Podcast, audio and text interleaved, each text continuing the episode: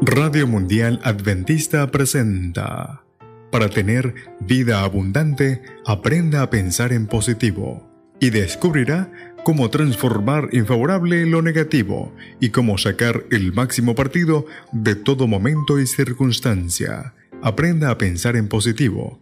Le enseñará a ir subiendo con paso firme, peldaño tras peldaño, por la escalera de la auténtica felicidad con Rodrigo Josué Rivas. Abraham Lincoln, 1809-1865, decimosexto presidente de los Estados Unidos de Norteamérica. Continuamos con nuestra serie Cómo fomentar sentimientos positivos. Nuestro tema de hoy, risa y sonrisa. Se afirma que la risa es un remedio infalible.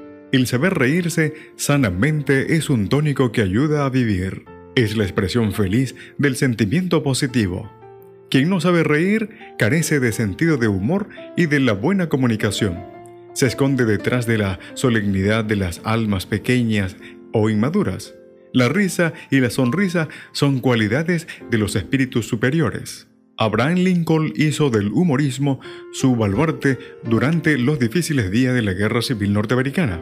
En septiembre de 1862, convocó con urgencia a su gabinete para una sesión especial. Y cuando llegaron todos sus miembros, Lincoln les leyó el capítulo entero de un libro más bien cómico, que de nada tenía que ver con la índole de aquella reunión.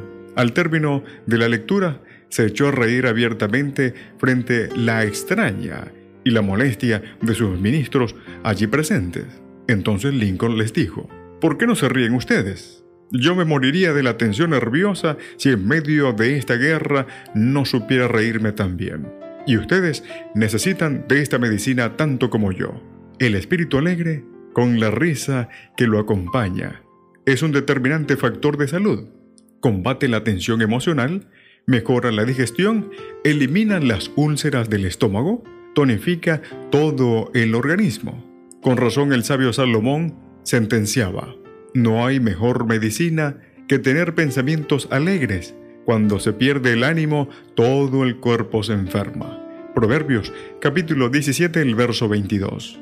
Un hijo de Dios sabe ser alegre y su gozo es permanente y profundo, porque no se apoya en una carcajada o en alguna broma ingeniosa, sino en la dependencia del Eterno Todopoderoso. ¿Estás hoy de buen humor? ¿Anda con ganas de reír? ¿Estás haciendo lo mejor de tu parte para sonreír y para embellecer su vida con buenos sentimientos?